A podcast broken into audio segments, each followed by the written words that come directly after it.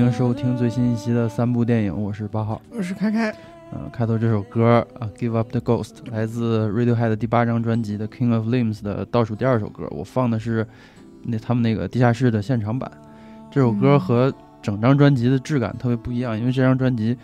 呃，听过人都觉得它是激进的、粗粝的、疏远的，是冰冷的。但是这个歌出人意料的简单，而且很柔和，你甚至能听到尼尔杨的那个那个影响。哎，再听会儿。再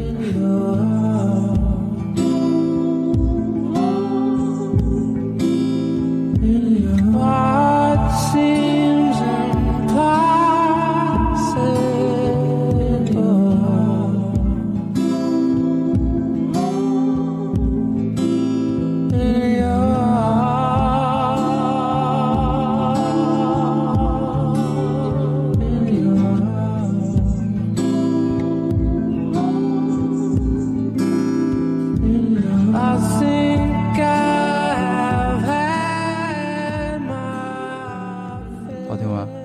差点以为我们要变成音乐电 人老电台，为什么选这首歌呢？这首歌的名字，这个 “Give Up the Ghost”，它这个词，这个短语，它最直接、最原本的含义，它最古老的含义就是死亡。那咱们这期的主题呢，也是死亡。嗯，不是，咱们之前不是做了一期视频嘛，就是那个华语电影中人们如何死去。其实这视频因为篇幅删去了很多东西，所以一方面我想用这期电台做一点补充，然后对就是谈到的相应电影做一些更深入的探讨。然后另一方面，其实文艺作品里死亡这个事儿本身还它还有很多其他值得聊的方面，所以嗯我跟开开这期我们也会再往别的方向讨论一下。嗯所以咱们这期嗯大概不会是一个有结论的节目，这个这个东西确实是谈不出个结果来，主要是那除有结论，除非你我已经死过一遍。对，主要就是发散思维的杂谈，而且这期就响应大家号召，可能不止三部电影了，嗯，呃，起码五六十三部了啊，这么多也嗯差不多。我我估计详细要讲的也得有五六部这样。嗯，为什么定这个选题呢？其实这个视频最早是开开想写的，嗯呃，这是相当早之前了。但不过我俩的关注点不太一样，我其实是更侧重于就是死电影里死亡和这更大的主题之间的关联，嗯但是开开的关注点其实是在死亡的表现方式哈，嗯好像还有一些其他的层面的呃嗯戏剧层面更本质的问题啊。那那那要不开开直接聊聊他他想说的这部分呃，直接就说了啊？你说你说，其实我，嗯、那我我我先聊吧，啊就是我先聊的这个，其实是呃，也是那个巴老师在视频里没有写的一个部分，嗯嗯但是其实是我们私下一起聊的一个，对对对，因为我觉得这真的是一个非常有意思的选题啊。没错，就是可能，也许基于我们的年龄和阅历，就是也许给聊歪了，但是嗯大家就是姑且一听，因为我觉得这个这件事情，就是为什么每部电影里都可能会出现死亡场景，嗯，每个年龄段都有聊死亡的权利啊。对对对，然后他的这个戏剧表现嗯是什么样子，我觉得还是一个很值得聊的一个话题。如果您点进来听，可能也是因为这个选题，你觉得还挺有意思的。对，其实我当时咱俩在那个视频之前聊的，就是我我说我最想讨论的一个问题，就是为什么人们在现实中不愿意经历死亡，但是却乐于在电影中一遍一遍的感受死亡？其实感觉这应该是一个非常简单的问题，但是嗯其实你仔细去想，就是。你所感受到那个东西，它肯定不是真正的死亡，对吧？它肯定是对于现实中死亡的模仿，但是它又与现实高度关联。然后从而会引起人们一个完全不一样的反应。这个反应究竟是什么？是一个我非常感兴趣的话题。嗯，当时咱们聊的时候，其实就是瞎聊，没聊出什么结论来。然后我这个事情就是不愿意放弃，我想了好几 天，然后到现在我就是终于在翻阅了很多的资料，我我找到一个可以大概是可以说服我的一个、啊一个理论吧。这个事情就是亚里士多德在诗学里面所提的这个悲剧理论。好，对一上来就逼格拉满了。大家就且听，先听我岔开一点话题，聊一下这个理论啊。就是可能咱们学过艺术史的朋友也都背过这个这个，对吧？这必须背诵的。亚里士多德对悲剧的定义是什么？嗯是对一个严肃、完整、有长度的行动的模仿。巴拉巴拉，后面还有挺长一段。但是最最有意思的是后半段，就是他进一步写，他说悲剧的目的是什么？它带给人的体验是什么？其实换句话说，就是我们一遍一遍的看死亡的那种体验是什么样子。他说，悲剧是为了让观众体验怜悯和恐惧，从而得到一种情感的宣泄。或者说情感的净化，嗯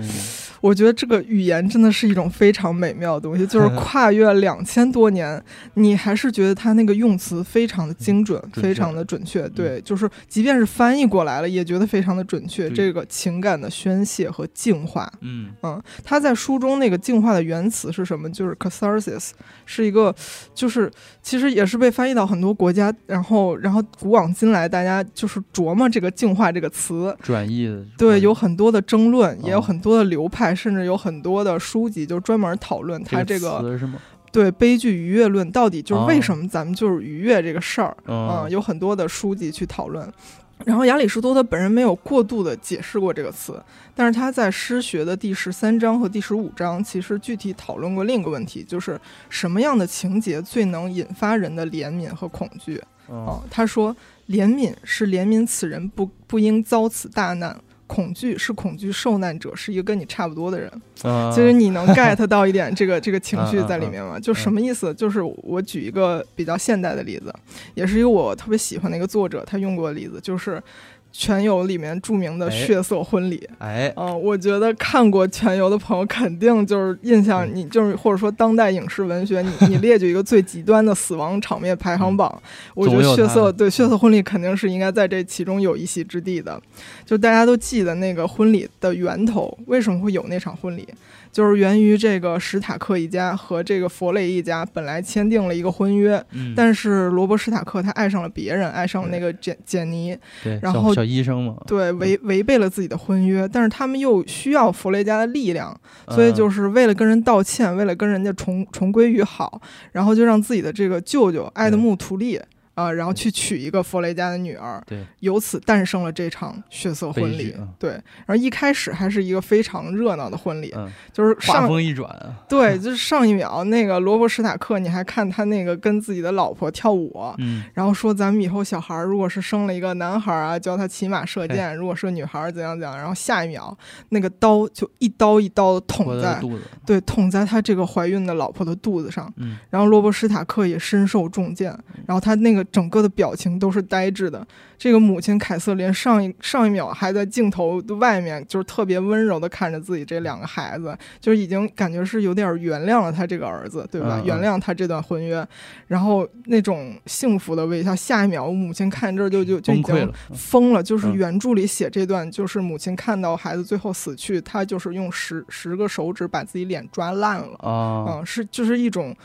一种不可以接受的一种现实。然后门外头这个妹妹艾丽啊，终于历尽千辛要跟家人团圆了，她终于来到了这个这个门口，但是看见哥哥哥哥这个罗伯史塔克的头被砍下来，嗯，被缝上了冰原狼的头，然后整个尸体被绑在一匹马上游街示众。嗯哇，这是怎样的一个悲剧的死亡场景？就就感觉说说到这儿都觉得。毛骨悚然，对，身身，上都是鸡皮疙瘩都起来了。嗯，这个东西我觉得足以引起，就是我们刚刚说的，就是你心里头的怜悯、恐惧，还有那种悲情的东西在里面。嗯而且同时，你是不是隐隐觉得，就是它还带有一种美，啊，是一就非常残忍，对，它竟然可以激起你心里的那种美。美学啊，对，所以我们回过头来再看看亚里士多德理论，就是为什么它能激起你心里那种残忍的。觉得美的哦一种审美的东西，嗯呃，就是亚里士多德他在书里头说，什么样的人能成为悲剧的主角？他有三个定论啊。他说，第一，你不能写一个极其善良的人，由顺达之境转入败逆之境，因为这既不能引发怜悯，也不能引发恐惧，会使人觉得反感。对吧？嗯你不能写一个极其善良的人。第二，你也不能写一个极其恶劣的人，然后由败逆之境转为顺达之境，这同样起不到效果。第三，你不能写一个极恶之人由顺转逆，这虽然能引起同情，但不能引发怜悯和恐惧。其实嗯大白话咱们说，就是你要写一个悲剧的主角是什么样的人？是一个有缺点的好人，一个会犯错的，但大体还是好人的人，嗯是观众的脑海中会自动带入自己身份的一个人。所以罗伯·史塔克肯定就是这样的人，他继承了父亲的忠诚、可靠所有的优点，但是这个错儿是导致一系列悲剧的错误，就是他自己犯下的。对，也就是说到头来我们会发现他的悲剧是命中注定、有迹可循的，嗯但是这反而更让观众觉得唏嘘。因为这个错误不仅没有削弱那个悲伤的程度，它反而为故事增添了一种厚度，嗯就是一种一种可以找到原因、找到结果的。就是你不是震惊，其实你就是看到那血色婚礼的第一反应。对对，它是你你可以从头到尾牵引出来的这样一个一个一种美嗯。然后这个美后来在就是朱光潜的悲剧心理学里哦头有一对有一些就是非常具体的论述，然后它被朱光潜归纳为就是人们对于英雄主义和对于崇高的认可。这个其实跟嗯血色婚也是对得上的，对吧？他引用了康德对于崇高的一段说明，我简单的读一下，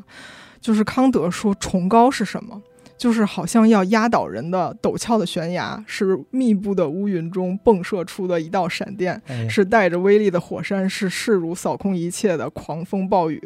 呃，以及从巨大的河流投下来的瀑布之类的景物。它嗯使我们的抵抗力在它们的威力之下相形见绌，显得渺小而微不足道。但是，只要我们自身觉得安全，它们的形状越是可怕，就越具有吸引力。嗯这就是换句话说，就是你躺在屋子里看雨，你喝着咖啡听着音乐看雨，和你下班没带伞被迫淋雨的一个区别，对吧？就是只要它的环境是安全的，嗯那么外面的风景越可怕，就越有吸引力。对，这个就是我们以上对于我觉得对于这个亚里士多他他他解释的就是为什么死亡对人们在戏剧中对人们这么有吸引力的一种、一种概括。这让我想起那个威廉·萨洛扬，他在那个遗书里写过一句话，他说：“每个人都会死，但我总觉得自己不会。嗯，就他其实这个和这其实是很多人的一个，嗯这其实都不是想法，这个是一个值得有的。琢磨的。对对对嗯，就跟你说，好像躲在屋里看见外面雷雨交加，你甚至会感觉有点，哎呀，听着雨声还挺舒服的。你意识不到有一天你终将要 被自己要被淋雨 对，我们接下来可以讨论一下后面的这个自己终将淋雨的问题。对，但是我想说，就是我们现在在看这些古老的悲剧的时候，其实有的时候啊，你你有有时候看多了是有一种乏味感在里面的。嗯这是想说的第二件事情，就是因为它其实很像这个英雄之旅，就是它啊是一个经过无数验证的一个极其套路，一极其让人觉得舒适的一个完整的一个一个戏剧理论。嗯你你就是从头到尾完成了这一套，就像《英雄之旅》，人们就会觉得这故事是完整。嗯但是你确实你这东西用多了、看多了，有点类似于就是当时《封神》上映的时候，因为我哦觉得《封神》肯定是咱们在古典文化中也是一个非常古典的悲剧的一个故事。嗯这个这个姬昌啊，吃了自己儿子的身体做成的肉饼，这是怎样的一种悲剧？但是当时就记得看完《封神》，也是有很多看到网上很多评论，就是大家觉得这故事确实很还是很好，很有吸引力，嗯也认可这个导演编呈现。他编排的确实比想象中的要有意思。嗯你得到的感觉是是很好的体验，但是就有那么一丢丢吧。你往命了说，就是你觉得这故事是不是有点老土？啊，有一种看多了这种英雄的一种一种，就是他有点跟不上时代了，对吧？嗯这个是为什么？我们追问一句，我觉得就是观众对于这种古典的、饱含着秩序美的东西，他有点不再相信了，他嗯看腻了，不再相信了。这个时候就是我想讨论的第二种死亡。如果我们把上面那些死亡归结成一种有规律的、有原因的古典的死亡，那底下我想讨论就是一种更加纯粹、混乱、后现代的一种死亡，就我称之为没有原因的死，没有原因的死，就是脑子里出现很多画面。对，举一个最经典的例子，就是也是我个人看了很多遍那个片儿，就是科恩兄弟的《老无所依老无所》。依啊，他讲的是什么呢？你你其实你都有点没法 概述这故事，就是一个不知道打哪儿来的这么一个恶棍，然后拿着一个氧气罐儿，你都不知一开始看你都不觉得是个是个凶器的，对，然后就是。这么为了一些理由，为他自己的一些理由，这个到处的杀人，开场三分钟之内你都不知道他杀了多少人了。那些就是被他杀的人，记不记得最长的、最常说的，他们死前最常说的一句话是什么？就是 what 对，然后然后 pardon 因为没法跟他正常交流，这个人，excuse me，就是你拿你看着一个杀人犯，然后他跟你说，哎，那个你你你借我车用一下，你下、嗯下车一下，然后你就是 what，然后那个人说那个对你把车借我用一下，然后你就你就什么意思啊你？干干嘛呢？对，然后然后这人说你你脸正一点儿，摆正一点儿。然后你什么？你在说什么？下一秒直接把你给崩了。对，就是就是就是这样一种令人错愕的死亡，就是啥事儿也没干，这人突然就死了，没有理由也没有解释。嗯你你把这个网上带入到亚里士多的那理论，你发现没有一条是符合的，而且观众的反应就是。你你对这些死去的人，甚至你没有怜悯，也来不及同情，因为你都没有一个理由啊。而且而且那些人也不是什么主要角色，也没怎么描写，就帮就死了哎，但哎，你说这个很有意思啊，啊。就是就是咱下面会讲到的，哦他是怎么对待这个导演科恩兄弟，他是怎么对待这些主角的？就是那个，你记不记得片片子里有一个女孩儿，那算是女主角吧，就是那个男主角的那个老婆。嗯，但是一个很可爱的女孩儿，给她琢磨很多，对吧？是个好人，可以说是。然后各种不明就里的，对，然后最后就是杀手追到他们家去，然后嗯。坐在沙发上，很温暖的一个场景，让他猜硬币，嗯，就是其实就是用过一次了，这这这手段对，对，他一共抛了三次硬币，嗯。然后那女孩说我不猜，嗯嗯。就是他，我觉得他是一个直面死神并且拒绝了死神哦的人。他说，他说我这个硬币只能代表硬币，但是不，但是问题的这个中心是你，是你应你应该来对我说这些话嗯啊，然后跟死神对视，我觉得如此重要的一个人物，反复出现很多，而且是。结尾的时候，如此重要的一个人物，他不管是死是活，你总得给他一个最后的一个交代和场景吧。但是你你记得科恩兄弟是怎么给他交代吗？就是他们俩说完话之后，下一个镜头就是就是那个大的远景，然后这个凶手就出了这个家门，看了看自己的鞋底，嗯因为他之前交代过他，这个凶手是有那个有洁癖的嘛对，，就那血杀完人。血不能流在自己鞋上，对嗯你就哦，你就说哦，他那女孩肯定是死了，死了，然后就没了，对，就没有了。如此重要一个人，我我记得我第一次看这电影，我就惊了，我都不敢相信。而且还是个特远的镜头，对，就是他让你觉得这个结果是是很离你很远的，它不是一个确定的结果。我就说哪有导演会这么对待主角，包括咱们那个男主角，啊，他最后 就一片混战中的一个一个镜头里的嗯一小、一个画面中的一小部分，一闪就过去了。嗯哇，这个这个，我觉得这个导演就是这种就叫混蛋导演，你知道吗？就是什么叫混蛋导演？就是你都不是，就是你让你自己的观众都不知道该怎么面对自己的感情了。他他用这个他的这个戏剧的选择方式给你呈现最直观感受，就是你的那些同情、怜悯和恐惧失效了无无处安放，嗯你都不知道该往哪儿放，这太高级了。这不就是他这个电影想表达的东西吗？对，就是他用他的叙事。嗯他他，因为导演最直接的就是他的叙事的方式。嗯，我觉得这个话题啊，就是咱们说的这个死亡导演怎么呈现死亡这个嗯话题，对我来说就是最最能激起我兴趣的一个原因，最有意思的就是，我觉得一切导演对于死亡场景的描写，就是他将这个人物的命运呈现给观众的这种方法，本身就是他对世界的一个态度。就是这个东西嗯才是他创作的基石。你去看他怎么对待他自己的主角，怎么描述主角的死亡，就是他对这个世界的态度。其实不只是导演吧，所就是你你你往大处想，死亡这个东西其实是你可以说是所有人活着的一个必然要经历的事儿嘛。嗯，对死亡的认识，就死亡观，其实就是对这个，我觉得甚至可以说它是所有文明的基石。嗯，就你能想象吗？就如果有一天，就是这世界就突然就说人就不会死了，嗯，那这世界不就完蛋了吗？就哇，那太可怕了对。道德什么全都会崩溃了。所以嗯就是人们构建一个文明，甚至构建自己的这个人生观，其实都是建立于隐隐的建立于你对死亡的这个隐性的认识上面。对，对，所以你刚刚说导演他呈现死亡方式，绝对是在很大程度上展现他这个人的对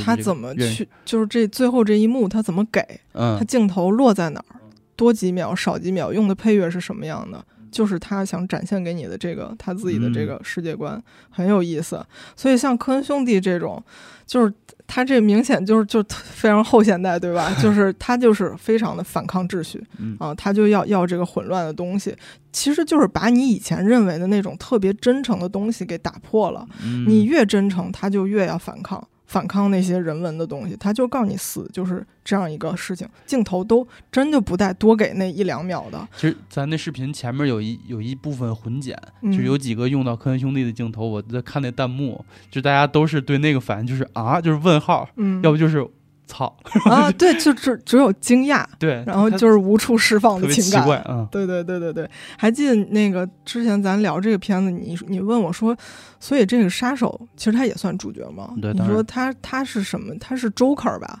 然后我我当时我我就犹犹豫了一下，就没接这茬儿。然后但后来我想明白了，他他绝不是 Joker，嗯为什么？就可能他这人之前的故事是 Joker，嗯，但是这导演绝不给你展现他是如何成为这个、啊这个 psycho killer 对对什么 Joker 的过程，他就是像那个女主角那个死亡一样，嗯，他只给你展示他杀人的这个过程，嗯一系列就是这个结果。但不给你转展示这个原因，因为如果你把这个原因展示了，比如他他小时候经历的东西，那那就是亚里士多德的悲剧了。其实嗯其实 Joker 的这个故事反而是古典的悲剧，对对。对吧？对，所以就是相同的东西，但是用不同的方法做出来的，啊对这个菜和它指向的这个最后它的这个世界观是完完全全不一样的。嗯我就想起一个最近刚刚上映电影的例子，就是很很有意思，《河边的错误》。哎，嗯、根据这个余华之前的一个很先锋的小说改编的，其实很多朋友可能看过。如果没看过还想看的朋友，你可以摁一个暂停啊、嗯因为底下这段可能会涉及到一点点剧剧透啊对，就是《河边的错误》这个电影吧，它里面开场到结尾也是有一系列的死亡，对吧？很符合我们今天要讨论的这个事儿。它的主线呢，就是朱一龙饰演的这个侦探，呃，警察，对警察啊，去调查这些颇有蹊跷，看似好像是有一些联系和共性的这个小镇上的死亡案件，但是到最后呢，你你会发现，就是这里面每个人的死。他可以追溯到原因的，每个人死都有原因，每个人的身世故事他都有介绍的。但是，就是当你把它像拼拼图一样凑在一起，它就没有原因了，嗯，它连它连不成一个整个的一个事件。对，对，就像我们刚刚说的因为凶手，是个疯子呃可以这么说，啊，但也，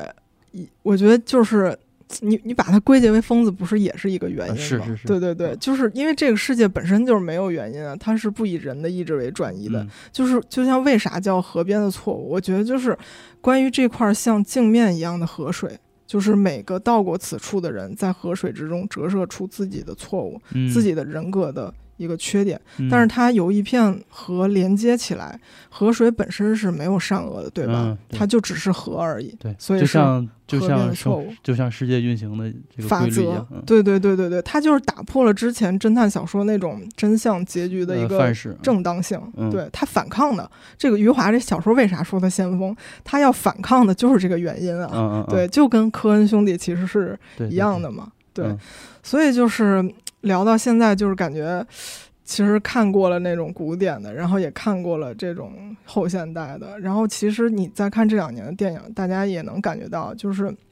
尤其是像奥斯卡。呃，所青睐的就是我们这几年看到的，不再是以前的学院的那种古典的那种做派，嗯嗯，大导演还在有生命力的这个大导演，其实越来越喜欢拍就是我们这种说的原原电影，对吧？嗯电影里还有电影，然后电影指射的里面还有人物，然后然后电影里面还有银幕，还有另一个世界，包括《河边错误》不也是这样吗？所以就是用电影里的银幕和观观众的这种现实互文，其实我觉得也是应和了现在这样一个时代吧。其实我、嗯。我们是对一些东西是不相信的，是是。是对之前那种人文的东西是有一些怀疑在里面的，所以其实大家现在偏爱这种叙事啊、也给嗯。给了这些先锋一点的导演一个一个一个空间，对，对对空间。但是我觉得啊这个浪潮可能再过几年，又会又会？对稍微嗯回来一点，回到一种有根的叙事，嗯嗯因为你。你不能一直这样，一直虚无。这个玄，乎的东西看多了，你就你就可能就又会寻求一些，就是让你心里有所踏实的，对对对对，就像那个《瞬息全宇宙》，它为什么啊能火成这样，能跟这么多人共鸣？它前半部分是很圆的嘛，嗯很很很现代、很反叛的，那么多的图像符号意义，然后在杨紫琼的面前 闪过，就像 ins 那些图片一样。但是你就是确实你看的越多，迷失的越多，然后对意义的确定性的丧失就越多。但是嗯它虚无了之后，最后结局肯定还是要回归到过好当下每一天这种烂梗上来，但它是有效的，是也是你我们能认同的。对对对，然后所以我觉得，嗯，就是挺有意思的。嗯嗯，最就是最最吸引我就是这个死亡的场面的描写。是对，其实，呃，怎么说，就是人讲故事啊，呃，我看过一个说法，他说人的本性就是在活着的时候试图弄清楚死亡是怎么一回事儿。嗯其实我看到很多就是古老的理论，说人类最开始讲故事，其实就是在安抚死亡的情绪。你刚才嗯说的这个，其实你这是更进一步了，就是说，呃，人就是讲故事的方式和讲的这个故事本身，它之间有什么就会造成什么影响？比如你说，呃，Joker 的故事，如果换个方法讲，讲成嗯老无所依的话，那这个故事就是一个全新的故事了。对对，其实其实你关注的是这个点，对吧？叙事嘛啊，嗯对，但呃，我我那我就说我为啥想嗯写这选题啊？非常想听，因为咱俩嗯好像导向完全呃不一样的完全不一样方向。对，嗯就是这个我改了很多稿儿，之前这嗯视频是开开知道，其实本来早就写完了，但是直接几乎就是推翻了一半儿又重写。自己逼自己。对，就为什么改呢？其实我我是写到后面，我俩一讨论发现这个出发点有问题。我的出发点其实很简单，是三四年前我在家，当时还没来北京，我在家玩《死亡搁浅》的时候，嗯那里面那个角色那个 Hartman 新人，他有一个过场动画，就是那个名滩上，就是象征着这生死边界的一个一个沙滩吧，上面有一堆人在在往彼岸走，嗯，然后中间有一个老人回过头就对这个新人，他手指放在嘴前，他说嗯嘘。嗯然后我当时我在玩呢嘛，就看那过场动画，我妈正好路过我身边，然后她就瞄了一眼，她瞄了一眼就站住了，就在那看。我我就看她在那看，我也没说啥，我接着玩。等这过场动画播完，我妈问我，她说：“这游戏不是美国人做的吧嗯？”，我说：“哎，这我当时我当时觉得特别有意思，因为这个怎么会问这种问题？对，因为《死亡搁浅》它它里面全是欧美面孔，然后语言也是我选的英配嘛，嗯所以你表面看起来真的是一个很美国的东西。嗯但是我妈就我妈这么大岁数，她也对这些东西不太感冒的人，就看了一眼，她觉得她说这个东西太东方了，就这个死亡的这个意象啊，氛围这个场景的呈现，他觉得这个是西方人好像不太能想出来的。你妈也太厉害了。我当时就觉得这个太有意思，就是文化差异对这个人就是人的死亡观的影响，这个其实是一个很好的选题。我当时觉得，嗯然后我我就这么写呗，你看。这个各个文明对死亡的态度怎么反映在电影里？嗯是吧？怎么描绘死亡，然后人们怎么安慰自己？你看西方有，就咱电视这个视频里举的例子是《第七封印》，嗯就是它它其实是一个直面死亡的作品。嗯那个导演不就伯格曼不就说这个片儿就是为了直接表达我对死亡的恐惧和思考。嗯，他他那个故事背景不是黑死病嘛？他当时就是整个大地生灵涂炭，就是人们遭受苦难的时候，死亡无处不在的时候，嗯上帝在哪儿呢？这个是就是等于是伯格曼他自己的一个困扰。他不是、他爸是这个牧师嘛，嗯所以他一直就就是对宗教这个事儿有有困扰。嗯就然后是用作品去回答自己的追寻对，而且他几乎他主要作品几乎都是在干这个事儿，嗯只不过《第七封印》这个他是就抓着死亡这个事儿不放了。嗯然后中间有一段就是那个骑士在一系列对信仰的追问之中，逐渐理解了死亡，呃，不是理解了这个信仰的意义。嗯就是得到一种宽慰，就是说咱们人一定要构造一个对抗死亡恐惧的偶像，这个偶像我们就称之为上帝，嗯。就他一下就明白是怎么回事了。或者你看这西方是这样，再看日本，比如日本比较典型的游山解考这个片儿，咱们用的混剪里了没有讲，这个嗯这太震撼了，对就是嗯。他是讲的是什么？就是日本古代那个叫信农国吧，那个地方有一个习俗，就是老人超过七十岁就得被家人背上山等死，嗯。省得消耗家里的粮食嘛。就就是这种冷酷行为文明化的故事，这这个其实真的挺日本的，就是他他们是怎么面对死亡。我说，哎，这你看又一个这个这个这个趋向。嗯你再说泰国呢？对吧？泰国的生死观又受宗教影响，又不一样。说埃及呢，肯定也不一样。埃及，埃及等于是他们活着就是为了死，有一种那种活着就是，哎，大家就就呃就是你跟我约开会，那我就迟到，反正无所谓，活着怎么样，死死才是 死才是开始，嗯就等于大家都有自己的观念，等于我就顺着这惯性思维写了。好，那中国是什么样的？我记得小时候过年呢，很小的时候看春晚，我在那笑，我说：“哎呀，笑死我了！”嗯我姥姥突然说：“哎，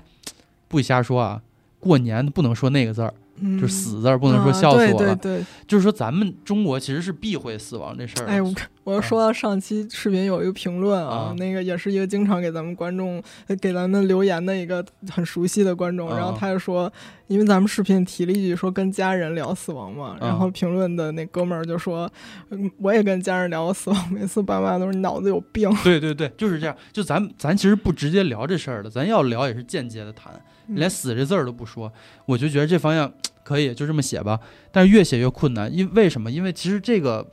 是你光说这逻辑其实是好的，但其实是有点以偏概全了。就是对，我我也觉得，因为、啊而且你就说，就是咱们中国其实也有很多地方的习俗和，对其实它是其实深刻跟死亡有关联，而且人的死亡观其实是跟着时代一直在变变化的你越就我越研究越发现，这个东西很难一言以蔽之去归纳。你这就是博士论文了。就其实你写着写着就变成削足适履的往里面填东西了，这就就不是一个跟着这个就客观的这个现实来写的东西，嗯就很假，而且很不负责任。就是你你就要要找例子往里面填，那理解，对，这。这就觉得很。就是你刚刚说的这点，其实呃，陈丹青也说，他说之前他写过一些东西，他就是写中国不太有描绘死亡的画，因为中国对死亡一直是避讳的。他自己写出这结论的时候，他应该对自己心存怀疑。我觉对，然后他说，阿成跟我说你这个不对。他说，其嗯实民间描绘死亡的画非常多，什么地狱图啊，什么这种东西特别多，嗯只不过是从来没被拿上台面过而已。嗯它不是一个能登大雅之堂的东西。，对，只是没留下来，不是说没有。是，对，所以包括孔子那句呃“未知生焉知死”嘛，其实咱们现在对这句话这个认识也有点断章取义了。他就你就说儒家就是孔子这套不愿意思考死亡那点事儿，就他嗯必谈死亡，就是就说活你活着弄不明白还想死的事儿。但其实这句话它是一个辩证，他当时子路问他问题，其实他是想用这个问题跟子路继续展开讨论，就是他用一个问题回答他的问题，他希望能继续讨论下去，但子路没明白。这个对话就结束了。嗯，这对话就停在这儿了。其实你看《论语》的话，你会发现，整个《论语》里面谈论生死的内容是非常多的。哦，对他经常讨论，甚至我记得看过一个孔子，他甚至连自己死后那个墓怎么安排，他都有嘱咐过。嗯，其实他是很深刻在讨论这个问题的。这这这这越想越研究这些历史，就发现好像这个方向行不通。嗯而且其实近几年咱们也国内逐渐出现了这种关注死亡的电影，比如那个《人生大事》，还是去年还是前年，嗯，然后今年哎，我忘了具体年份，还有个《不虚此行》，这都是关注这个死亡嗯。的这个电影，嗯。包括有一个纪录片叫《生命里》，它是关注这个临终关怀的，就是医嗯。院怎么对这个将死之人，就是怎么嗯。处理他的死前的这个情绪。嗯。其实你这么一看，感觉这个方向几乎就就完全错了。嗯，就导致我我就把这方向舍弃了，又看了很多别的资料。我发现有一个事儿，就是虽然生死观这个事儿，咱很难通过文化来概括，你只能捕捉短暂的一瞬间的这个这个现实，但是中国严重缺乏死亡教育这个现状是真的。嗯你刚才说河边的错误，这个河像一面镜子嘛，嗯这其实镜子这个这个比喻咱经常用，就说什么什么是一面镜子，嗯，镜子就很多，但人愿不愿意照是个问题。就很多人是不愿意照镜子的。说的好，对，嗯那个《西藏生死之书》里面他说过，他说我们的民族是一个没有死亡准备的民族。我觉得这说这个说的非常好。就咱们这种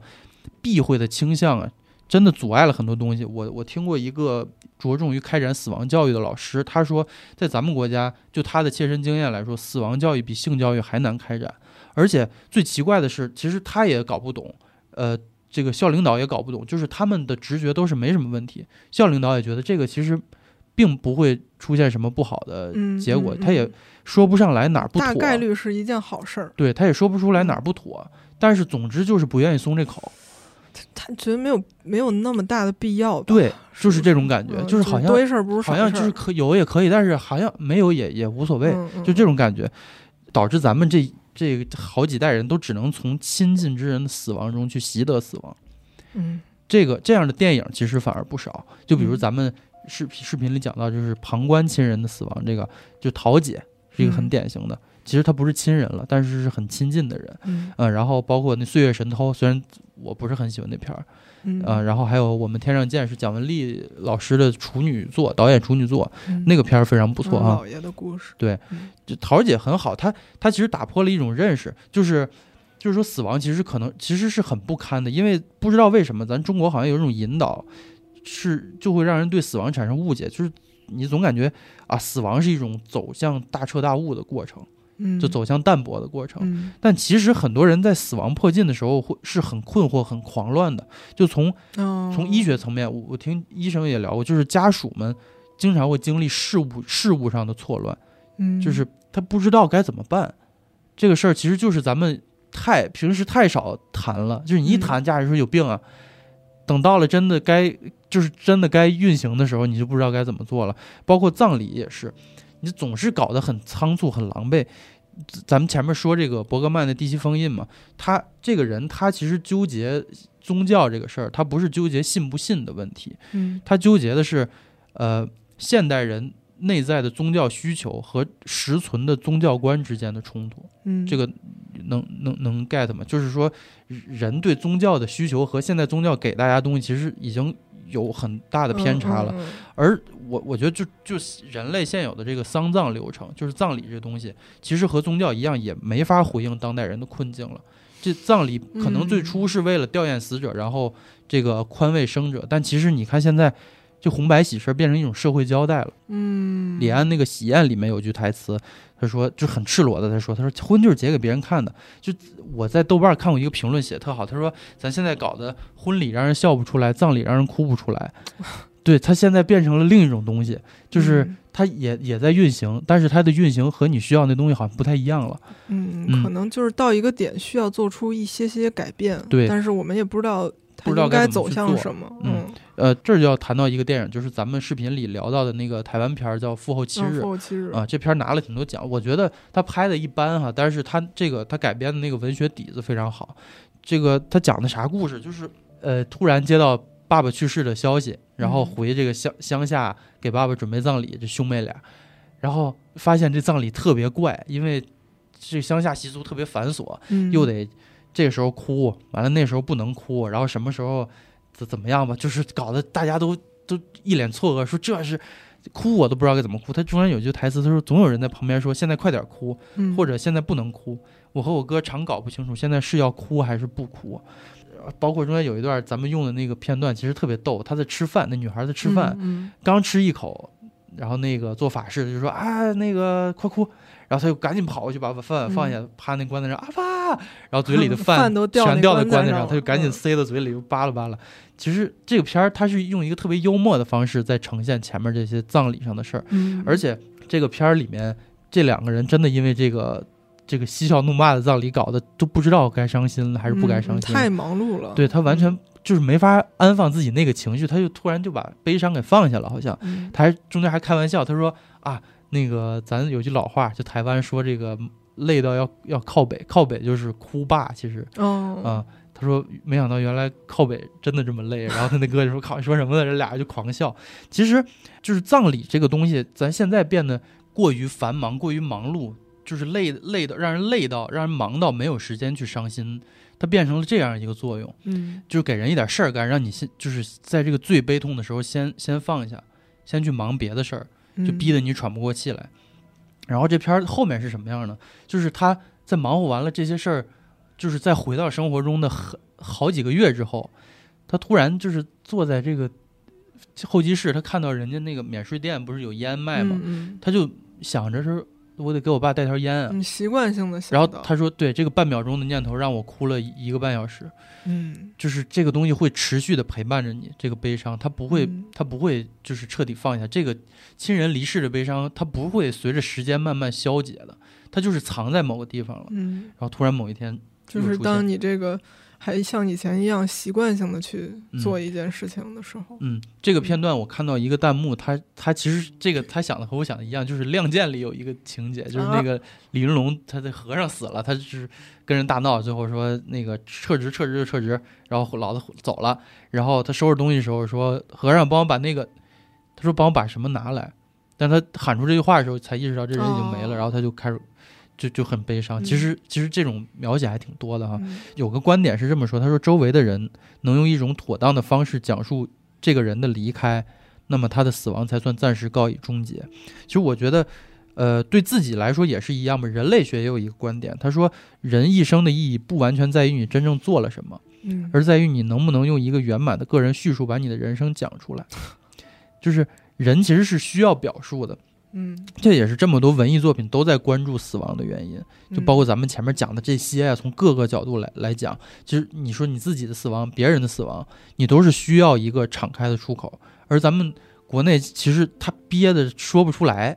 嗯啊，嗯、我觉得这个东西是是一个有意思的点。所以我为什么一开始想聊的是就是死亡和更大主题的关联呢，因为我就觉得就是咱们没法直白的去聊那些东西，反而是那些就是不以死亡为核心议题的电影，啊，更有它能更带出一些关于这个东西的深刻的对更有意思对，所以我接下来就是我想说的重点，它是就是相对极端的死亡方式，就比如这个片儿里，你除了那些呃什么警匪片儿、什么凶杀片儿，就是就你说比如《老无所依》里那些被打死的人，嗯，就你说放在那种呃警匪凶杀里面，就是路过一个人啪打死了，你也不会有、嗯有。NPC 了，对你连错愕都不会有，因为它嗯真的只是个道具。还有一些，比如说主角被杀死了，或者主角杀了人，嗯对这种这种电影是我觉得是最有意思的，就是它探讨的是生死观之外的东西。嗯，这个死亡并不带出人对死亡的认识，但是它是借死亡这个结果来阐述更宏大的东西。这个嗯东西往往是时代。嗯观众看完这种电影不会因为就是死亡这个情节而去咀嚼死亡本身是什么含义，而是会间接思考这个人为什么会死。嗯，对吧明白？明白。其实整个电影这种电影整个片儿都是他死死去的过程。或者说，就是这是一个要讲述一一一件一件完整事件，但恰巧里边有人死了，嗯，可以什么。原因，然后可以这么说有人死了，对，就这种片儿里，死亡是超越个体的，就是嗯它就死亡往往是时代造就的，同时这个死亡再反过来呈现出时代的面貌。嗯，就是导演通过死亡有话要说，对，大家可能会觉得有点抽象。我我我举个例子，是基耶斯洛夫斯基他说过一句话，就他当年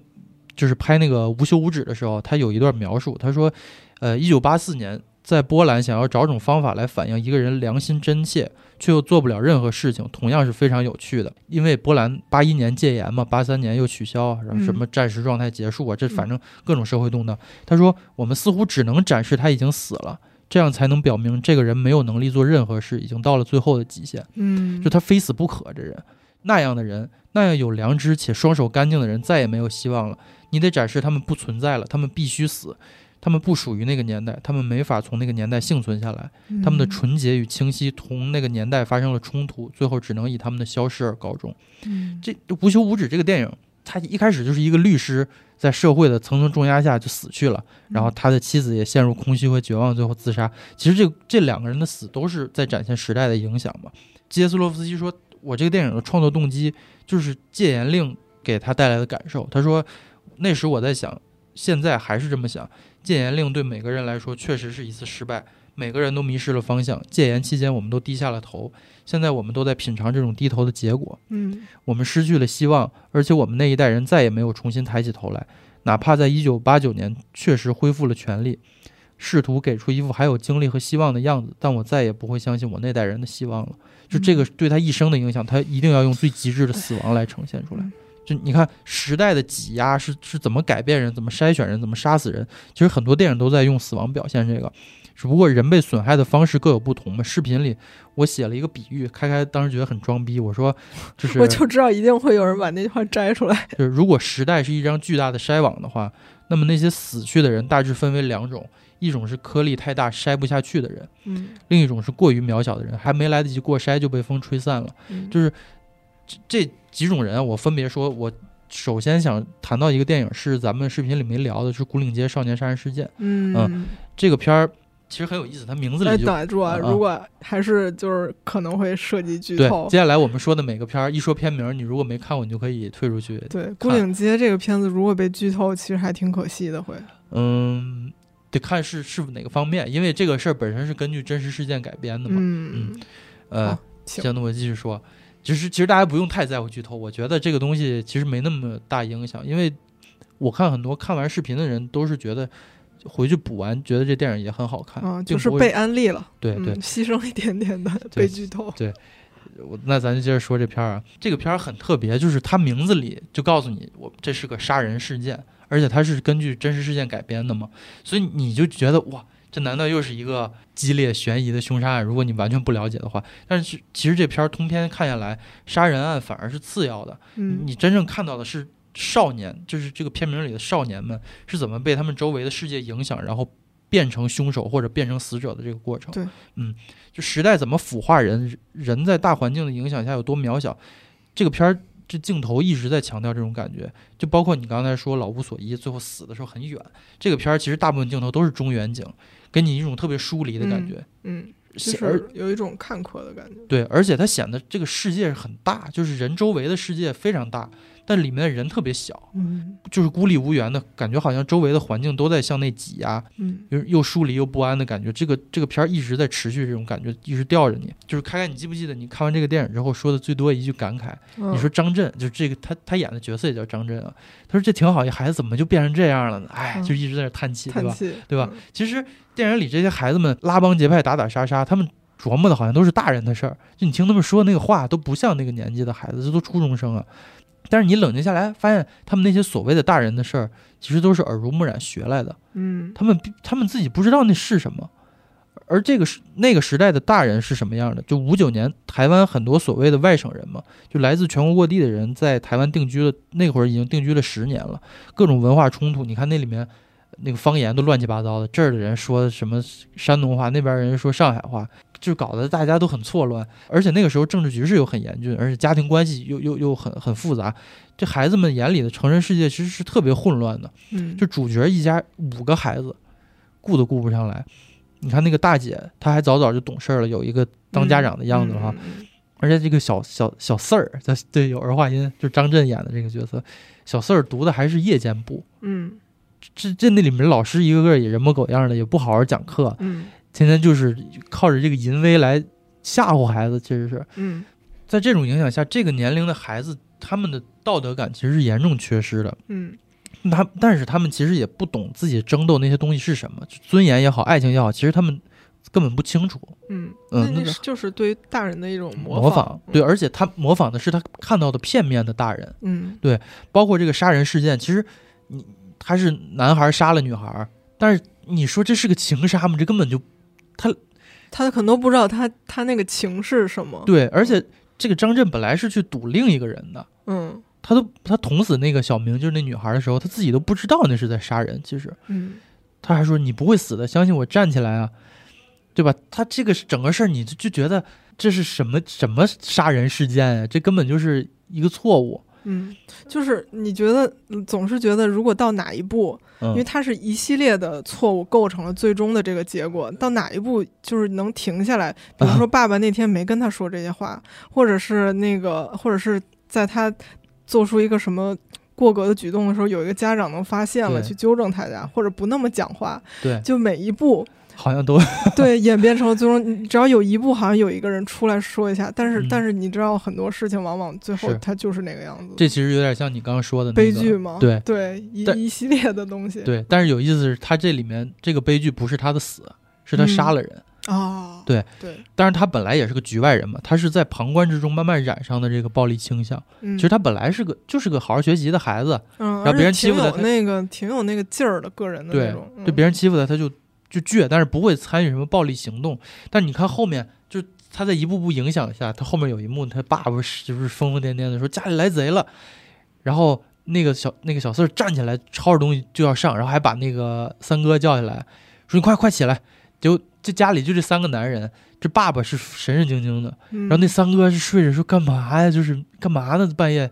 结果就是这个小四儿，他他就跟打了鸡血一样，想要把那个贼找出来打死。其实根本没有贼嘛，就是你看这个孩子，他就是已经变成这个，他也有很多想要释放的东西，对他不知道的那是什么的一种情感，没错没错。嗯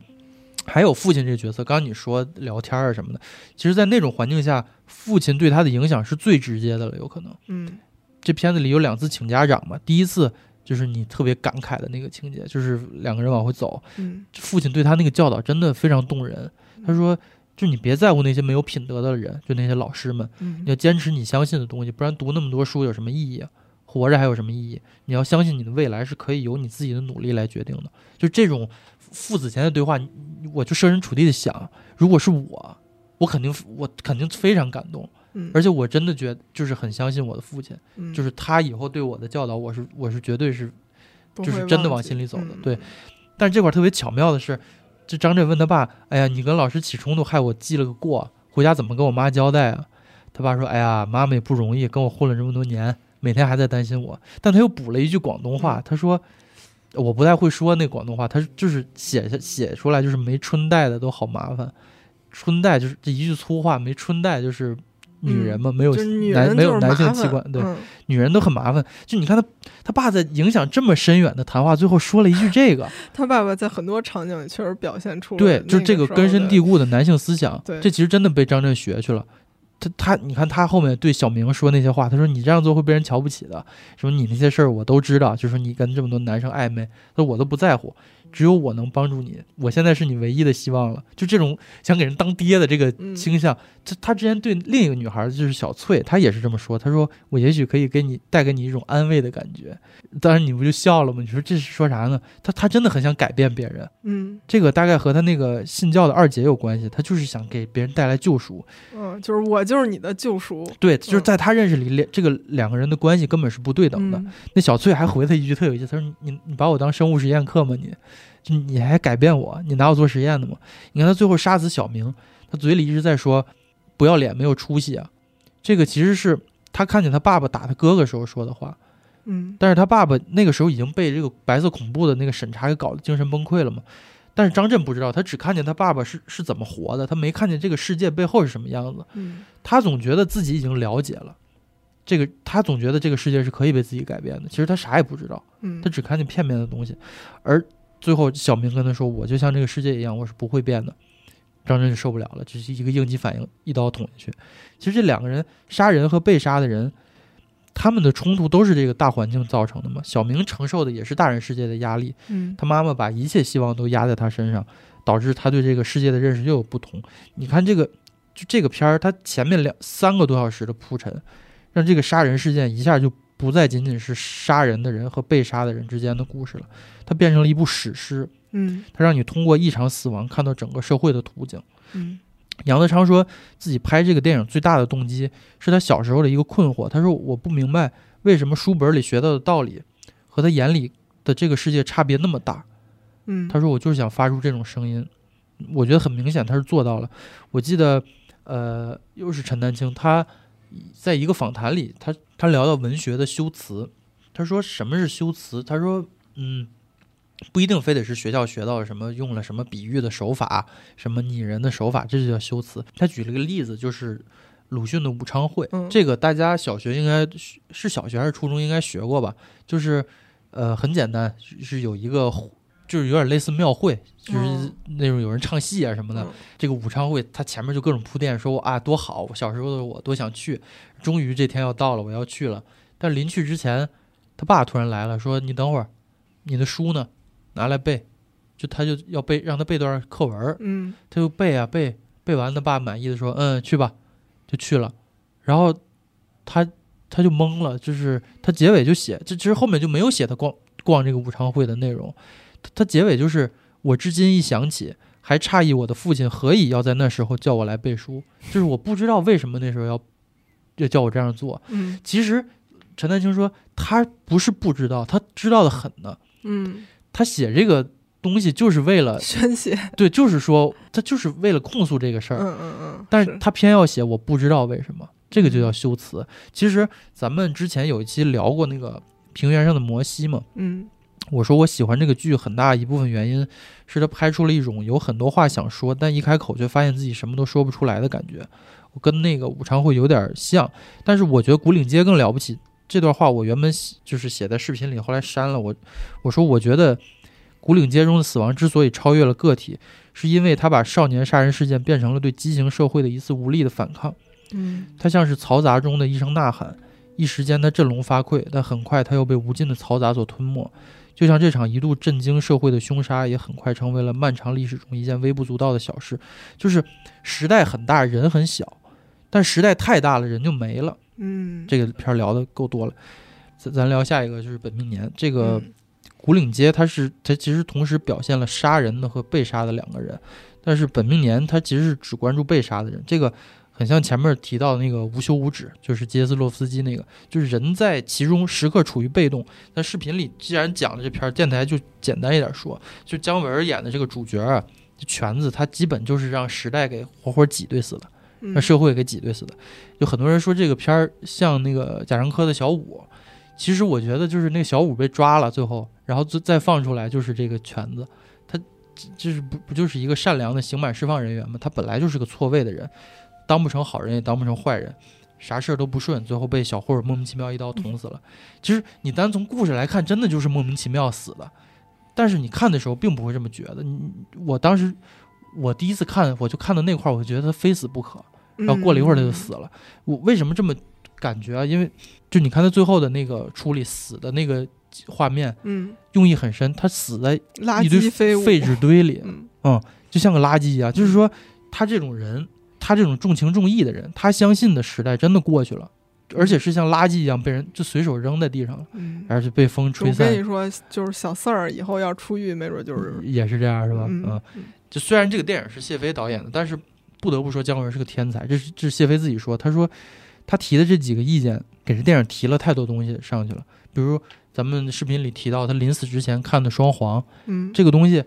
本来原作里那原作叫《黑的雪》嘛，原作里和剧本里都没有这一段，他非要这个他说咱那个这么多人。不好安排啊，这么多群众，你是让他们配合咱演。姜文说：“那什么，我找朋友来演来演点东西让他们看嘛。”他说：“那演双簧比较好。”就叫俩朋友来演双簧，嗯就把大家都控制住了。就是说看完双簧，然后咱接着演。嗯，就是让群演能能对对，能有东其实西看其实他出发点是这个，但是他他就是直觉选了双簧。嗯为什么？就是就是双簧这东西吧，它本身就是一个人在前面，一个人在后面嘛。就是就是那个那个赵本山那个落叶归根落叶归里面也有根也是他双簧对吧？，其实大家被能被这种东西逗笑，就是前面人在配合着演，大家稀稀疏疏的笑，然后终于这俩人演的对不上了，就是其实就是所谓穿帮了嘛。嗯然后大家就开始狂笑。其实他就是靠这个这个错位和拉扯来逗人笑的一种艺术。嗯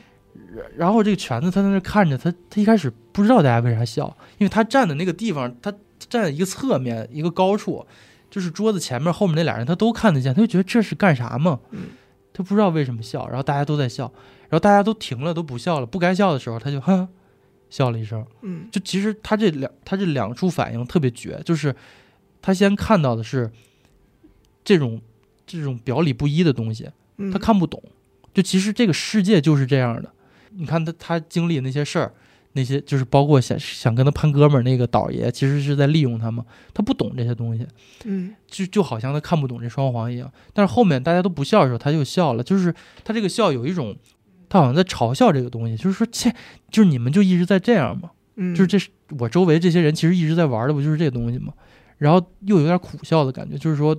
好像我确实是跟你们不太一样，嗯对，所以他扭头就走了。那个双雪涛的那本书叫《黑色绵羊里的白色绵羊》，他提到的一个观点也很有意思。他说，双簧这东西啊，表层、里层，其实时代也是有表层和浅流的。嗯就他安排这个东西，在他临死前让他亲眼看见，就好像他看见，同时看见了时代的表和里。嗯这也是激发他死亡的一个原因。总之，他就是扭头就死了，扭头就就走向被杀的这个结局了。就其实你说为啥被杀，就是路边一小混混过来一刀捅死了，而且还是别人打架的时候，而且也是个小混混，对是一个没他那么讲义气的小，混混，没有什么底线的小混混，嗯这就很很有韵味。还有一点我没考证过，但我看很多人在说，这个片名《本命年》，据说也是姜文本人的主意。嗯如果是真的话，那确实太厉害了，因为他本本来谢飞的设计就是这个电影就叫黑的血，跟那个小说一样嘛，就是白的血也会被染黑，就是再纯洁生下来纯洁的东西也会被染黑，但是直接叫本命年明显更好，就是这十二年一次的这个这个本命年是不是有一种轮回的意味在里面？命运感，对，就是你看这电影的开头，他他从一片黑里往往亮处走嘛，嗯一个背影，就好像重获对重获新生一样往上走。然后结尾呢，他又逆着那个看完那个双簧的人潮，嗯他，顶逆着所有人走，然后往前走，一边走一边失血过多就死了，其实我觉得他这个结尾应该是自杀，就是他他有种是那感觉。就是一种什么样的感受呢？虽然他是被人捅死的，对，就是看看那个看完双簧嘛，然后就就觉得挺晕晕乎乎的，然后挺挺那种格格不入的感觉。这时嗯候有个人来抢钱把他捅了，然后但是他没有就是急于去救治，或者是赶紧想办法，就是有一种回走了。就拍他那个背影，对，嗯逆着人潮背影，就是有一种。哎，算了吧，就就这样吧，就是就对我就我就这样吧，然后嗯就而且那是这个双簧说完了，嗯他吧唧倒地上死了，嗯就是那种意味深长的感觉。嗯，然后就就这两处小设计，让这电影一下就复杂了，而且这个设计都是跟死亡有关。对，我觉得这个非常有意思。然后再简单说说《霸王其》，实他就是用那个他被杀的那个偶然性，嗯，但是又做了一个必然的那个，嗯结果啊，对对对，嗯没错，有有这意思。那咱就再简单说说《霸王别姬》，因为本命年是被杀嘛，《霸王别姬是》是自杀。其实这两个的区别就是你刚刚说那个被动，然后这个程蝶衣就《霸王别姬》里这个角色，他其实是主动的死亡。嗯嗯张国荣他在那个一个讲座是好像是香港什么大学的讲座，我忘了。他说，虽然程蝶衣的生活经常被时代所搅动，但他其实是个特别积极主动的人。就咱们总觉得他是一个被被迫害的又怎么样的人，其实重新看这片儿，你发现这里被动的人是段小楼，就他经常被牵着鼻子走，各种妥协。而程蝶衣就是咱们刚才说的那个所谓颗粒太大筛不下去的人。其实虽然他是主动为之的死，但我觉得他这个死其实是注定了的。就咱们不说原作，原作不是没死吗？咱就说电影，因为咱讨论的是电影。你看他铺垫了多少次，前面那说这个虞姬他怎么演，他也得有一个死，不是吗？嗯他总得死。后面他他被杨子坑了，哎呀，杨子也叫小四哈、嗯啊那个段小楼劝他说：“哎呀，不就这点事儿吗？你就服个软儿是吧？那还不是我的霸王，你的虞姬吗？”而程蝶衣这时候在门里面啊，他都没有跟他同框，他在屋里问他说：“虞姬为什么要死？”就这言下之意就是服软了，还叫霸王和虞姬嘛，嗯，对吧？嗯这段小楼沉默了一会儿，说：“你可真是不疯魔不成活呀！”就是眼里有泪，然后就走了。其实就是程蝶衣这种极端的理想主义者，这种宁为玉碎不为瓦全的劲儿，他的命运肯定是个死。就是你看所有这种故事，就这种人，他绝对他的结局就是死。但他自杀这个举动其实很值得琢磨。呃，双雪涛老师还是刚说那个书，他这个白色绵羊里的哦，是白色绵羊里的黑色绵羊，我刚好像说反了，就是他是这么总结程蝶衣的结局，他说导演通过杀死这个人物来保住了这个人物，然后这个人物就彻底立起来了。我当时觉得这话说很有力量，但我自己想，我我我觉得可能我的意见跟他不太一样，我觉得是这个人物挣脱了导演的控制，亲手杀死了自己。首先，呃，怎么说呢？就你看啊，为什么直到十一年后，程蝶衣才决定自杀？就是咱视频里那个问题。其实我想了很久，他他这个死要怎么，就是我能感觉到明确的意味在里面，但是我要怎么表达出我的这个隐秘的感觉呢？我一开始是想，我说你看他死好像有很多原因，就是要不就因为爱，要不就因为信仰，要不就是因为对艺术的坚持。而且他最后那说了一句话，这俩人台词又念错了，然后他好像恢复了一些自我认知什么的。我觉得这些好像都能说得通，但是你要执着于去说这个事儿，就没意思了。人家表达的就是一种更丰富、更复杂的感觉。嗯他他最有意思是，就是前面这么多惨事儿，就是你你看咱视频举例，就是被抛弃，被生母抛弃，被矫正说你你你是女娇娥嘛，要被师傅毒打。你看那个小赖子吓得，就是说看见那个打的他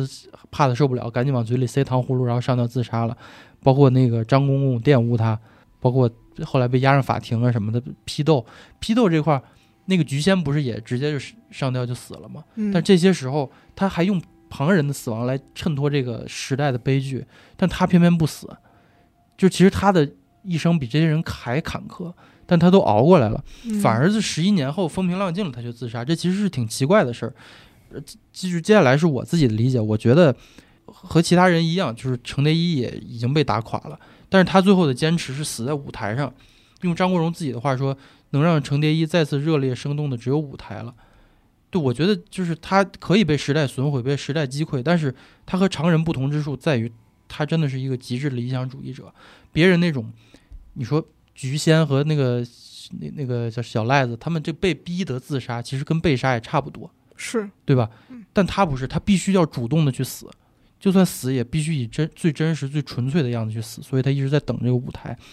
而且这块儿又有深意，他那个场景设计还是在表现时代的变迁这块儿。他俩唱戏那个舞台，就是我，就是我跟开开，我还我俩还研究，回头你回开头看才意识到，那是个体育馆，那嗯不是个唱戏的地方。嗯，他那个，但是他那灯光确实很有舞对，台上面灯光打下来显得像个舞台，什么嗯意思？就是，就是说程蝶衣这种坚持理想的人，跟他坚持的那个京剧一样，其实真的几乎没有他们的舞台了，这已经是一个被时代甩在身后的东西了，所以他的自杀才更悲情，就是最最后灿烂一次的那个地方，不过是个假象罢了，他坚持的那些东西就真的结束了。嗯对杀人的人、被杀的人或者自杀的人，他们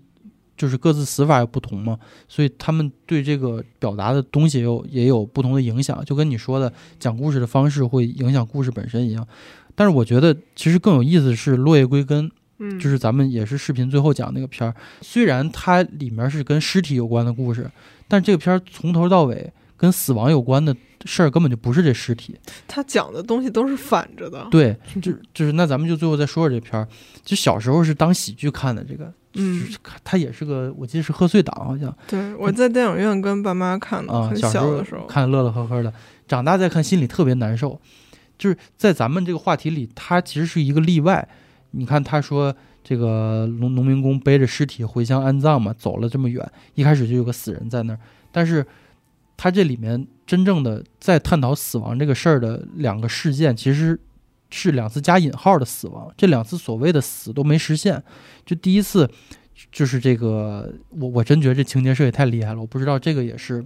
真实事件的一部分还是怎么样。嗯，就是呃，他不是呃流浪了很久，然后很饿嘛，然后路过一个哭丧队，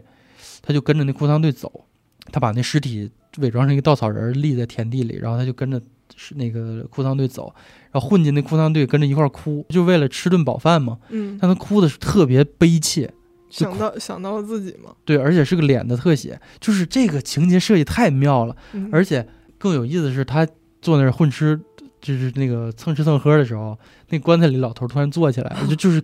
走到他身边，他吃吃吓一跳，他这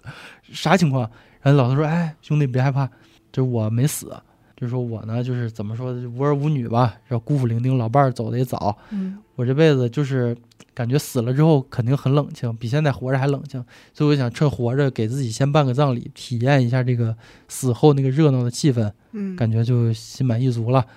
我当时听这话，我小时候都没看明白说啥呢，在那，长大再看特心酸，感觉、嗯就他这个就孤独的等死，比死还难受。嗯他这是这是一个什么样的心态，能想到给自己办葬礼啊？但我又一查，这个叫活出丧啊，这个事儿在这个还挺多的。嗯嗯，就是这种孤独老人他们的面面对死亡的方式，但是就是最让人心疼的，其实其实还是那个老赵，就是赵本山演这角色，就是他明明是在给别人哭丧，他是为了混个饭吃，但他哭的这老头儿说，他说你咋哭的那么伤心呢？你咱俩都不认识。嗯，因为不是为你哭。对，他说我既是哭我兄弟，又是哭我自己，嗯就说我这一路上真是难啊，就是这首先这兄弟死了，我都没来得及替他伤个心。你看这电影最开头，他他在给他灌酒，说弄点酒味儿嘛，想能混成一个喝醉了的样子上车，嗯他也没哭，直到这时候他才有机会哭。然后他哭着哭着就想起自己，就是真的是这一路，虽然有人帮他吧，嗯但也有人害他，嗯就是偷他钱呢什么的。但是更多就是就有很多情节，就是我给你推车，嗯，然后那人说你我推车，你带我上去。那人说行，然后一推车，那车走了，就是其实都很冷漠的。包括后面有那个公交车，大家都就不让他上啊什么的。其实他是个特热忱、特淳朴的一个农民工嘛，嗯但他没想到这个世界这么冰冷。这个时候他才用他的话说，就哭他兄弟，又哭他自己。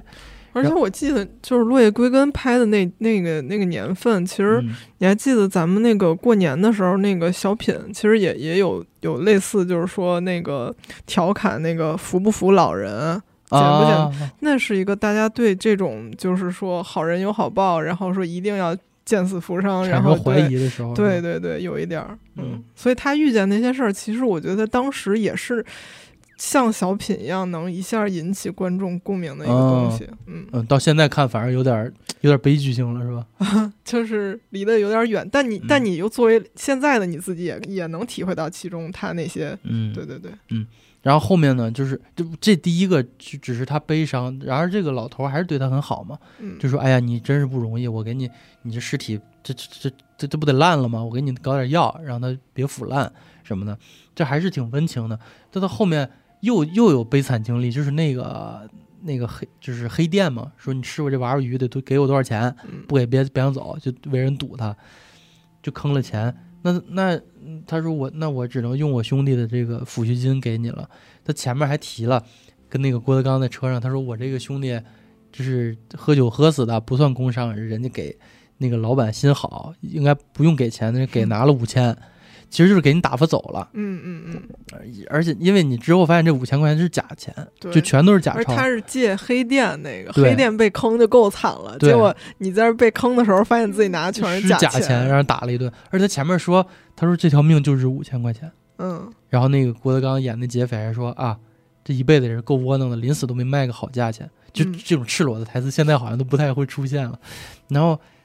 他就就这钱被坑了，然后发现是假钞，他就特别绝望。那段演的特别好，就是兄弟，不是我不想往回背你，我真没能耐了。那个真的看得很绝望，很揪心。他在那儿嗯只能把那钱给烧了，嗯把那点假钱当纸钱烧了。我觉得这他那些小细节设计真的小时候看到这幕，我还在想他。他真是个好人，他竟然会把钱烧了，而不是去糊弄一下，就是 小你还挺的时候。先进的。这这你看他时刻在，你看他这里面所有的小细节都在，就是这个死亡呈现是特别中国的。我到你家怎么跟家人交代？真是。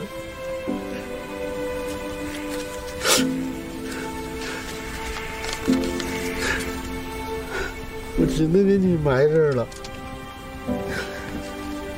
我也看了，这地方风水挺好，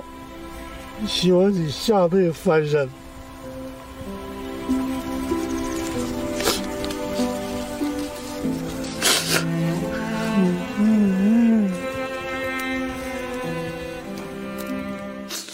然后这到这儿怎么办？就是绝望嘛。他说不行了，那个先给你在这儿埋了吧，我就不往回背你了。结果挖着坑发现，好像自己躺里挺舒服的。然后那个片儿当时就是那个音乐非常柔和，然后那个影调也很温柔，给了天空和树一个特写。我当时觉得这个片儿这可能是最温柔的一个时刻了。嗯，但是这个时候是表现这个人觉得好像死了比活着更好，很挺残忍的。就真的很悲情。嗯他他说这儿竟然这么舒服，嗯兄弟，我跟你一块儿享福去，我不遭这罪了。哇，我我现在再看真是，这太难受了，心里这这这这这得是多绝望的一个人，他才这么描绘，就他觉得死了比活着还好。是，嗯，但是他这个故事和咱刚刚说这时代有什么关系呢？现在可能更年轻的观众看，他可能不不会有察觉。但是你记不记得最后，他终于到了这个工友老家，但是那儿的那个当地的人说啊，我们这儿这三峡工程快开展了，再过几天我们这地势要涨到一百五十六米，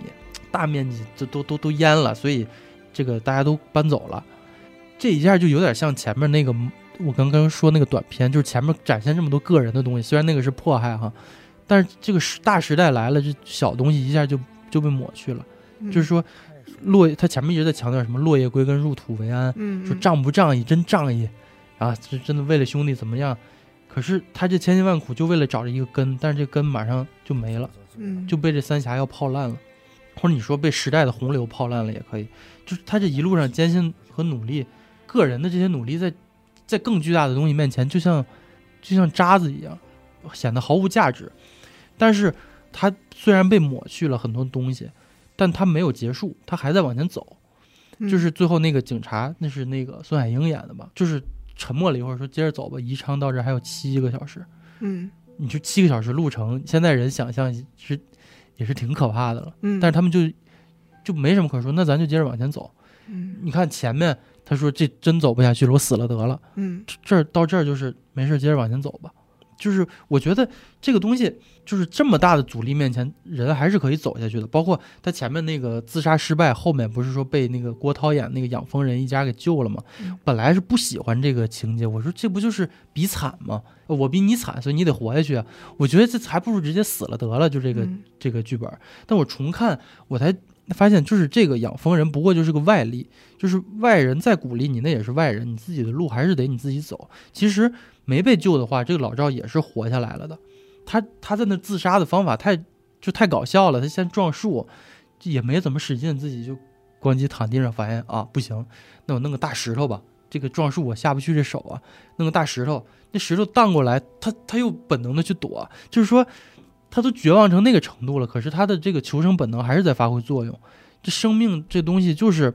有时候它就是超乎想象的顽强。嗯我觉得跟前面说这个《霸王别姬》对比，那个程蝶衣就对他来说，其实活下去是一种妥协嘛。嗯但是对这个老赵来说，他活下去才是坚强。这两个人遭受的外力，他他毕竟还是不一样的。他那个状况，其实死了反而是简单的。就我承诺我不要了，这罪我也不受。这个有点像，其实就是像那个漫长的季节最后那个嗯往前看，啊嗯就是啊，有点有点其实你能怎么办呢？操，就是就到那步了。是就张扬导演真的很厉害，厉害就是他一一一步隔着一步，下一步该怎么想？你、嗯你其实你你被带入到那个情境，你真的就是只能继续往前走，那你不然还能怎么办嘛？对嗯其其实就是这落叶归根，其实就是个一条路走到黑的过程。就是你说这这，你都知道这个事儿就是实现不了，你背着尸体这是违违不违法呢？你这嗯这些这些事儿全是阻碍。就是你说这不那还能怎么办？只能往前走。但公是路片吗，对，但是这个你说人这一生不就是这不也是这样吗？能怎么办？就往前走呗，是不也是一人条路？的一生就是公路片？对，也 对啊，也得一条路走到黑嘛，因为你总得死的，你嗯就是往死去走。所以你你在知道这一切之后，你还能不能坚强的活下去？这又是一种顽强。其实这个，我觉得这个公路片儿为什么它和这个生命这个意象结合这么好，就是你刚才说的，就是生生命其实就是公路片儿，就是你知道结局，然后你往结局走，就是其实就是用死亡在表现生命的嗯可贵嘛。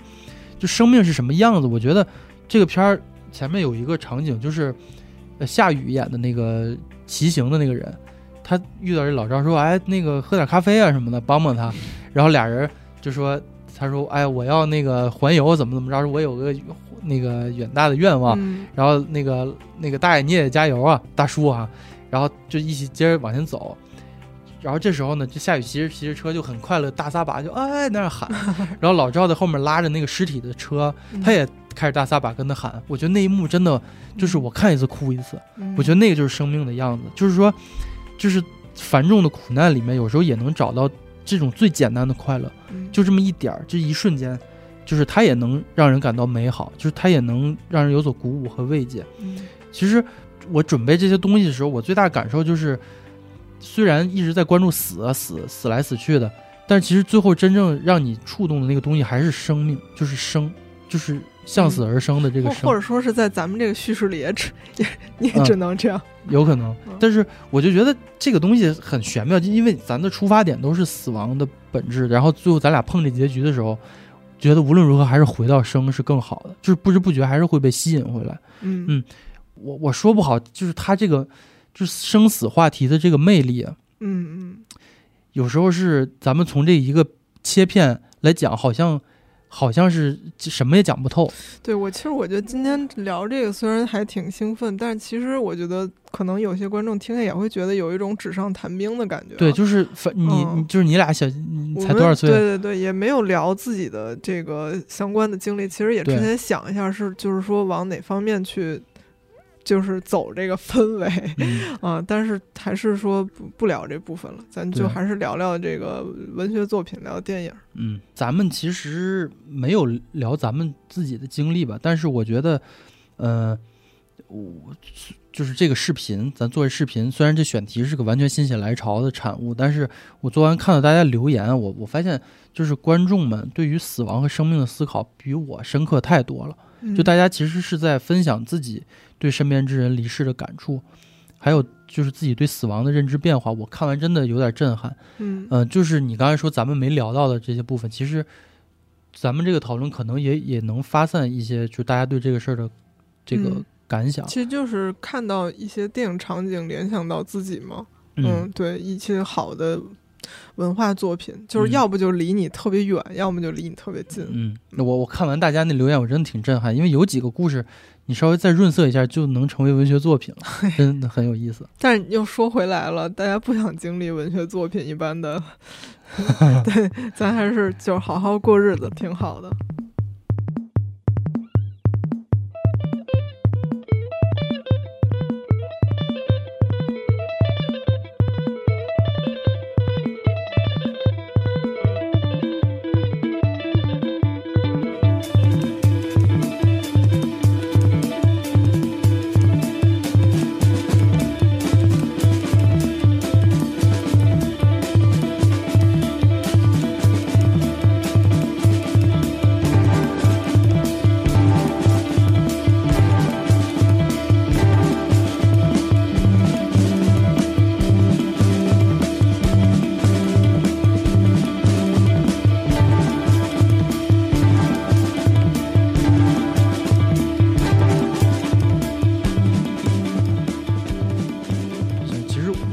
说一下我开头为什么选那首歌，我没说完。其其实就是那首歌不是叫《Give Up the Ghost》吗？虽然它最直接的含义是死，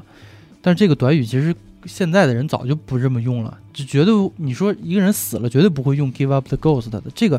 短句，它现在更多的意思啊，现在的语境其实就是停止执着的意思，就是放手吧，就 “Let it die” 的意思，就是你你就是有些事儿就该放下了。嗯就是你单独看这一首歌的歌词儿，它不是一直在循环吗？Don't hurt me，还有什么 Into Your Arms，你会就这个歌给人一种就先是寻求慰藉，然后释然的感觉，它和死本身关系没有那么大。嗯它最后不是什么 I think I should give up the ghost，就是我应我想我应该放手了，其实一个想从伤痛中逃离的这种感觉。但是你结合整张专辑来看呢，它其实它在指向另一种死亡，它不是就是单一生命的死，它是每个生命周期结束时候都会发生那个死。嗯，什么意思？就是咱刚听的这首歌，第一，它是这张专辑的第一首，叫 Bloom，就是绽放的意思，它就是生命的开始嘛。而这张专辑最后一首歌叫 Separator，这歌词描写的是死后灵魂的分离。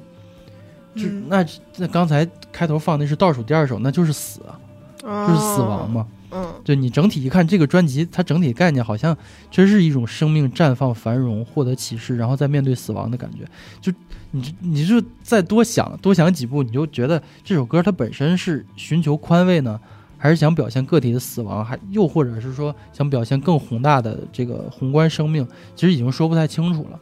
但是就是你去思考这个的时候啊，就有一种模糊的感受。我觉得这个感受就会让人有所改变。咱们刚才聊的这些生啊死，其实咱根本啥也没聊明白。嗯，当然，对，但是我觉得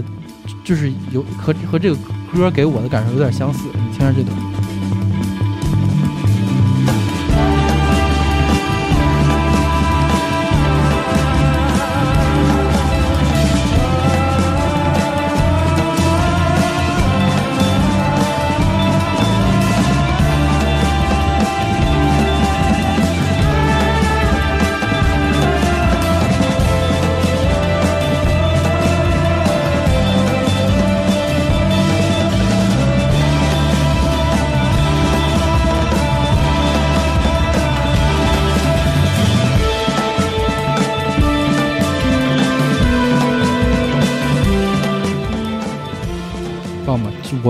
上高中的时候第一次听这专辑，我特别不喜欢。嗯我是什么玩意儿？就这个专辑打击乐特碎，然后那个和弦走向特别怪，不顺耳，就你怎么听怎么别扭你。上高中就这么影评人了，不是，我就觉得难受，我就这个专辑太冰冷了。就我听我说这是啥玩意儿？就嗯，就是怎么变成这样？因为上一张专辑是这个彩虹里嘛，那一张，那嗯那张太就是非常牛逼，又又润又顺，然后到这儿怎么就成这样？我当时就特别不喜欢。然后但是呢，就是你带个那个 M P 三，你也就这些歌可以听，听着听着，有一天突然觉得有点若有若无的感悟，就是就是咱们刚放这还是那地下室版本，就这首 Bloom，它中间我刚给你听那个那个管弦管弦乐响起来的时候，嗯我当时我突然有一种就是看见繁花盛开的感觉，因为他那个音阶一直在往上。对，就是嗯那个浑身鸡皮疙瘩，然后一下就感觉啊，我好像理解了什么是对生命的敬畏。